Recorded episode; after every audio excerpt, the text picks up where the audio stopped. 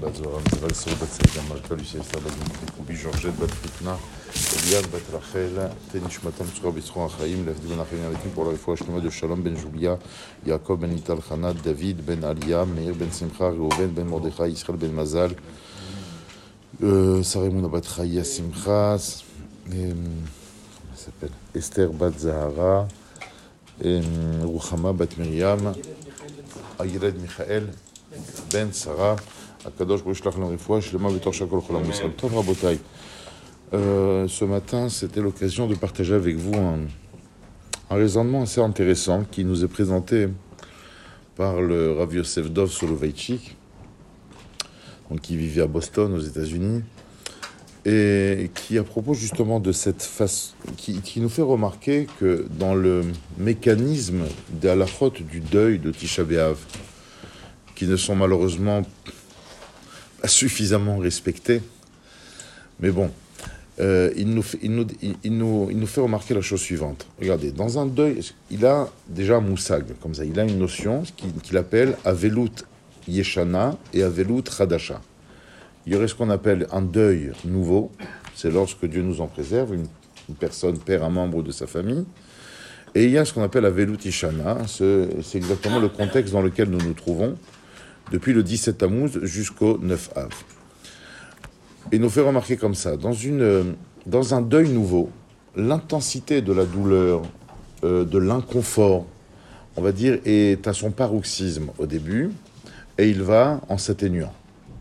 D'accord Quand il est onen, il n'a rien le droit de faire, même pas des brachot. Après, ensuite, il doit s'asseoir par terre, il, il, doit, il, reste pendant sept jours, etc. Tashmi Shamitan, il n'a il a pas le droit de se laver. Après, il y a les shloshim. Après, il y a les, après, il y a les 12 mois. On remarque qu'entre le 17 Tammuz et le 9 Av, il y a exactement la même chose, mais dans le sens inverse.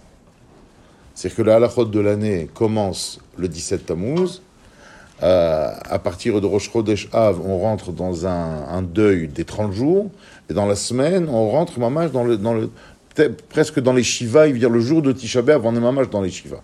On est comme si on rentrait du cimetière. C'est exactement euh, l'inverse, le système euh, inversé.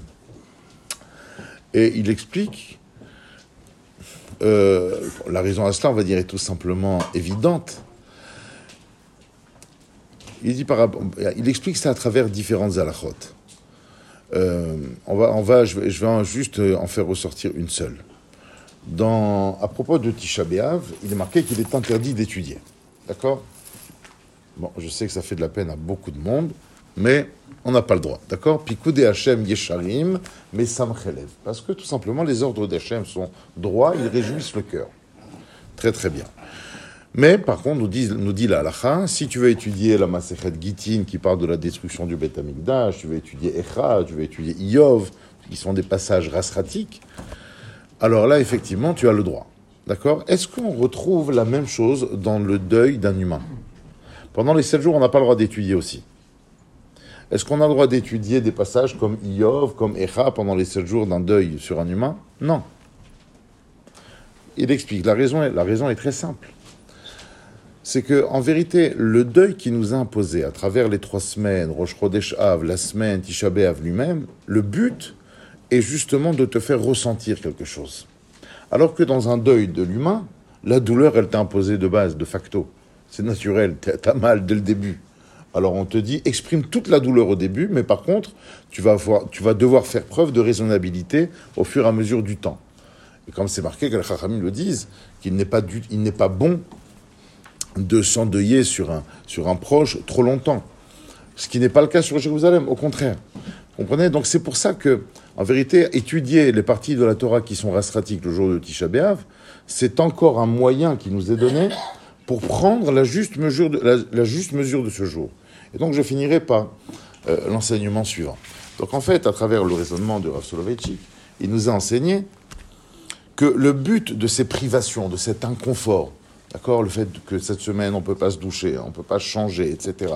Tout ça, c'est pour nous faire ressentir, pour essayer de nous, faire aboutir à, un inconfort, à une douleur quelconque. Parce que malheureusement, on ne la ressent pas, cette douleur. Et le but, c'est justement de ressentir ce manque, mais de le ressentir sincèrement. Pour finir sur une touche positive, il y a un Tana d'Eveliaou, d'accord, qui dit comme ça Pourquoi Koresh, vous savez Koresh qui c'est? Le fils de Achashverosh, apparemment, et d'Esther. Koresh a mérité de construire, il a été à la base de la reconstruction du deuxième Beth Amikdash. Demande le Tana d'Eveliaou pourquoi est-ce que ce Goy aurait mérité euh, de reconstruire le deuxième Beth Amikdash Qu'est-ce qu'il a fait de bien dans sa vie? Il dit parce que quand il était petit, comme ça dit le Tana d'Evelio, quand on lui a raconté l'histoire qui l'a précédé, d'accord, de son, de son vivant, cet événement n'avait pas existé, c'était la destruction du premier temple. On, lui a raconté, tu sais, il y a 70 ans. Le premier temple des Juifs, tu sais, c'était grand, c'est magnifique, c'était impressionnant, il a été détruit. Et c'est marqué qu'à ce moment-là, Koresh, il a fait ce qu'on appelle une anacha, comme on dit dans la bracha de Hashiva Shoftenu, Yagon va anacha. Il a fait un soupir, oive. Ah, c'est dommage. Il dit, grâce à ce soupir, a fait de lui qu'il était l'être méritant de construire le deuxième Beth Extraordinaire, un texte, mamash, euh, épatant.